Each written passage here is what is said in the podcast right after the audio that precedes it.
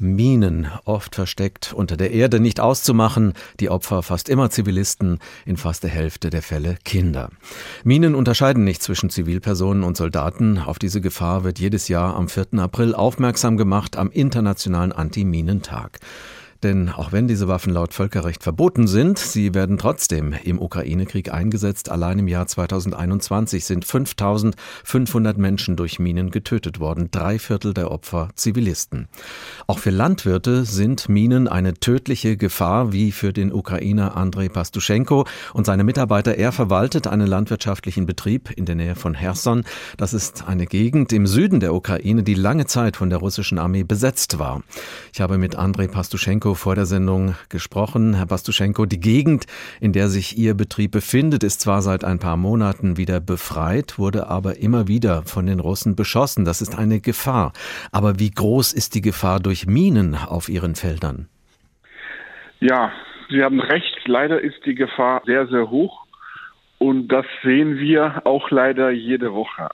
Um uns herum sind innerhalb von einem Monat zwei Schlepperfahrer tödlich verunglückt. Also die sind ja auf eine Mine gefahren. Letzte Woche war das eine Mannschaft von der Stromversorgungsfirma. Das waren drei Personen, die jetzt leider nicht mehr am Leben sind, weil sie auf einem Feldweg waren und diese Feldwege sind sehr, sehr stark vermint.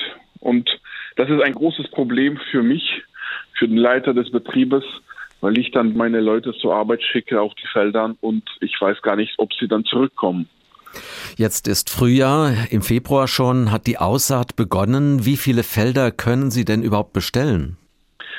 Vom Prinzip her, wir versuchen die Felder zu bestellen, die wir letztes Jahr bewirtschaftet haben, weil die Felder, die wir nicht beerntet haben, da ist die Lage noch viel schlimmer. Also da waren überall die russischen Truppen in Windschutzstreifen, auf den Wegen, im Feld, überall. Und da darf man eigentlich gar nichts anfangen.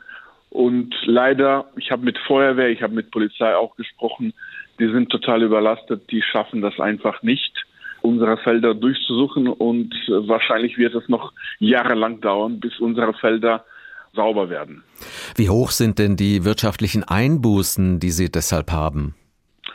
Ehrlich gesagt rechnen wir gar nicht, wie hoch die sind. Äh, natürlich sind die hoch. Aber in diesem Fall geht es jetzt nicht um die Gewinne, sondern das Leben von einzelnen Menschen ist ja in diesem Fall viel, viel wichtiger als jetzt unsere Verluste oder Gewinne. Sie sagen, Polizei und Feuerwehr schaffen es nicht, die Minen von den Feldern zu räumen. Gibt es denn jemanden, der Ihnen hilft, einzuschätzen, auf welche Felder Sie Ihre Leute überhaupt ohne Gefahr schicken können?